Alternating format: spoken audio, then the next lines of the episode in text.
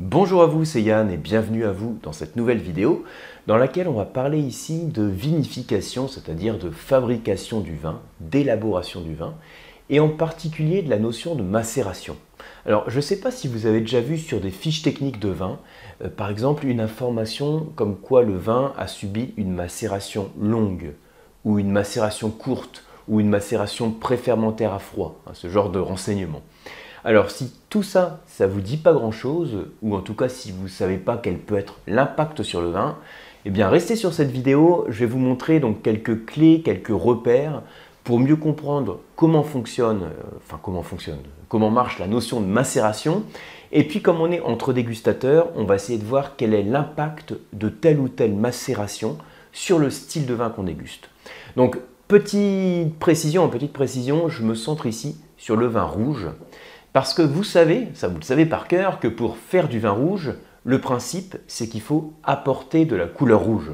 Ça rappelle, si je prends une baie de raisin que je presse, même si la baie est rouge, si elle est noire, si elle est foncée, dans la plupart, des temps, la plupart du temps, le jus qui s'en écoule n'est pas coloré. Donc si je mets ce jus en fermentation, au final j'obtiens un vin blanc.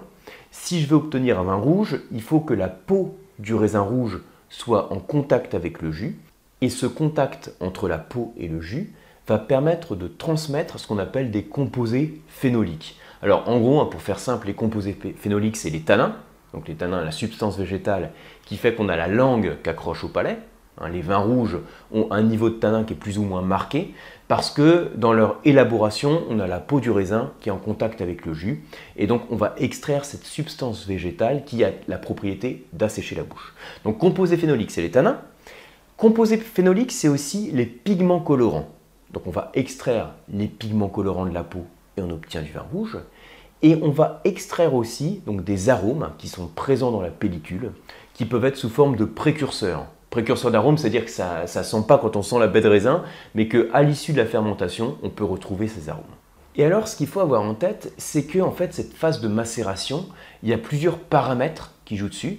Et le vigneron, le viticulteur hein, qui, élabore le vin, il a le choix entre plusieurs paramètres pour euh, créer un profil particulier dans le vin qu'il veut nous faire déguster, dans le vin qu'il veut nous proposer. Et alors, pour bien comprendre ça, il faut savoir qu'au début, quand vous avez en fait la peau qui est en contact avec le jus, qu'est-ce qui se passe? On commence à diffuser de la couleur. C'est la première chose qu'on diffuse, la couleur. Pour ça que je prends souvent l'analogie du thé qu'on met dans l'eau chaude. Quand vous mettez un thé dans l'eau chaude, enfin quand vous versez de l'eau chaude sur le thé, tout de suite ça diffuse de la couleur. Et au bout de quelques temps, donc pour le thé ça peut être quelques minutes, pour le vin ça peut être un jour, deux jours en fonction du vin, en fonction du cépage, on va en plus de la couleur extraire des tanins. Donc dans le thé c'est ce qui fait que le thé devient amer, on a un peu la langue qui accroche au palais, et dans le vin c'est ce qui fait que le vin prend une certaine astringence, voire une amertume, même si tous les tanins n'apportent pas de l'amertume, mais en tout cas ça assèche la bouche et on a la langue accroche au palais. Et du coup, on voit qu'on a une chronologie dans l'extraction des composés phénoliques. Alors, je le représente de cette manière-là. Alors, c'est une courbe qui fait peut-être un, peu peur comme ça, mais il y a plein de petits numéros, tout ça, ça, ça permet de bien comprendre comment ça marche, vous allez voir. Donc, je distingue trois phases. Ça, en fait, c'est l'extraction de la couleur. Ça, c'est l'extraction des tanins. Au début, on extrait pas ou très peu de tanins et c'est surtout la couleur qu'on va extraire au début. La couleur, elle augmente rapidement les premiers jours. Jusqu'à arriver à un maximum. Et puis au bout d'un moment, ça peut être 4, 5, 6, 7 jours en fonction du vin, on voit même que, vous voyez, cette courbe, ça fait un peu comme une courbe, enfin un peu, euh, un peu beaucoup à la fin, comme une courbe en cloche, c'est-à-dire que ça décline un peu. Et le fait que ça décline, ça veut dire qu'on a une partie des pigments colorants qui disparaissent. Hein, c'est bizarre, ils sont créés, ils disparaissent. Alors en fait, ce qui se passe, c'est qu'ils vont se fixer au tanin. On dit qu'il y a une refixation des composés phénoliques. Ça sonne bien, mais en gros, hein, c'est les tanins et la couleur, euh, ça, colle si vous voulez. Hein. Et du coup, on va perdre une partie des pigments colorants. Et d'ailleurs, comme c'est une réaction entre les tanins et les pigments colorants, on va perdre aussi, à la fin de la macération, si on est sur des macérations très longues, une partie des tanins. Mais on voit vraiment que si je fais les trois phases, je les présente de la manière suivante. Je vais dire d'abord phase 1, on accroît la couleur, rapidement d'ailleurs. C'est hausse de la couleur. Et puis ensuite, sur la phase 2, qui serait celle d'une macération longue, la couleur elle est à son top, à son maximum, et l'extraction des tanins également. Et on peut avoir une, une phase 3 sur les macérations très longues, où on a une refixation des composés phénoliques. Et du coup, alors là, c'est l'explication sur la partie technique, hein, mais je vais rester sur un format court de vidéo, hein, rassurez-vous, donc euh, on va voir un peu les, grandes lignes à avoir en tête. Du coup, je peux distinguer comme ça les types de macération. La phase 1, c'est celle qui est sur les macérations courtes. La phase 2, ça serait celle qui serait sur les macérations longues. Et du coup, ce qui est là, c'est le petit verre de vin. Ici, le profil de vin que j'ai à avoir, bah, peu de tanin. D'ailleurs, euh, si vous êtes amateur de rosé, le rosé a un peu de couleur, mais généralement il n'a pas de tanin. Alors, on peut trouver effectivement des rosés avec un peu de tanin, il y a des rosés de bandol qui ont une certaine structure et qui ont un peu de tanin, mais le but, euh, c'est pas, enfin en tout cas, c'est pas ça qui va ressortir en bouche, quoi, la structure tannique du rosé. Parce que c'est dur d'extraire les tanins au début du process de macération. C'est dur d'une part parce qu'on extrait d'abord la couleur, et puis les tanins finalement ils sont peu hydrosolubles il leur faut de l'alcool pour s'extraire.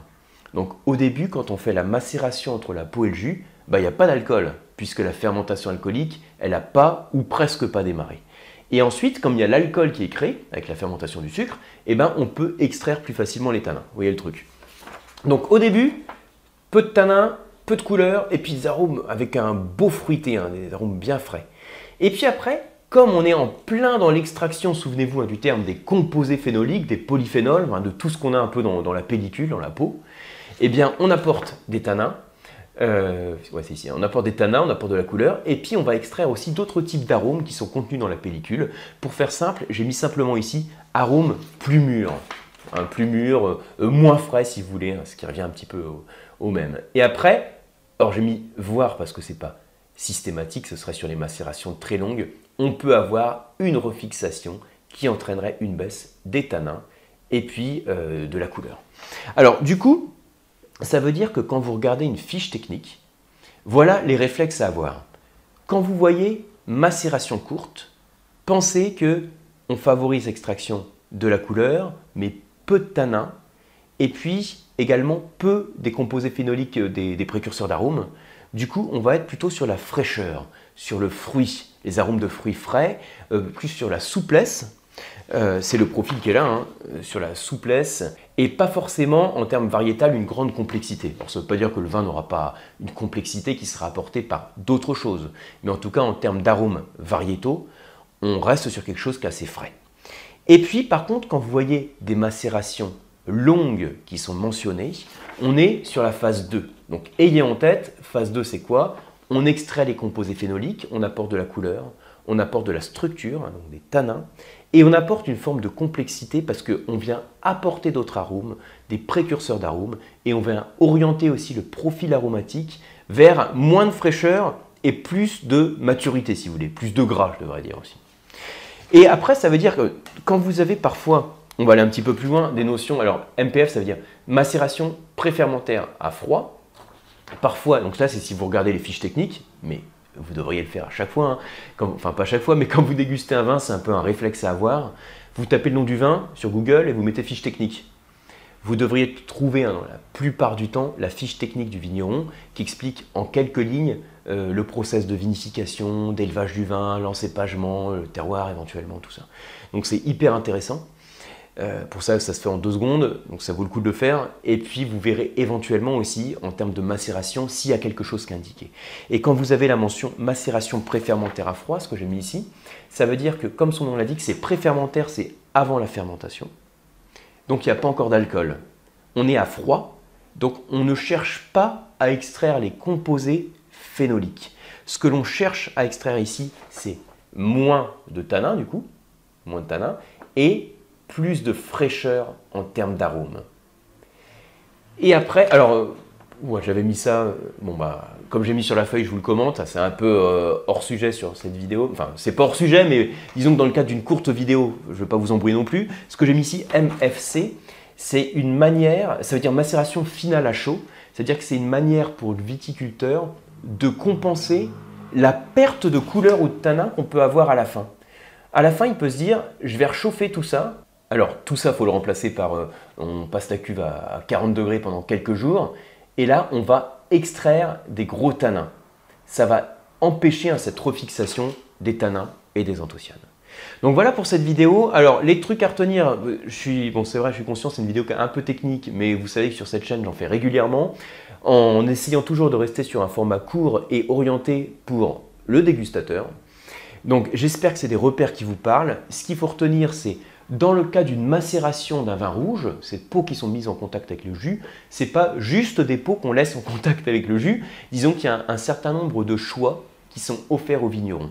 Et les choix clés qu'on va voir, pour, simplifier le truc, c'est macération courte, euh, macération longue, euh, éventuellement macération préfermentaire à froid, on va dire ce qu'on voit le plus souvent sur les fiches techniques. Et à chaque fois, pour comprendre le style de vin qu'on a en face, ayez simplement en tête cette courbe et la manière sont extraits à chacun des composés. D'abord la couleur, qui arrive à un top, puis, plus difficilement, plus ça s'accélère, les tanins, l'extraction des composés phénoliques et des précurseurs d'arômes.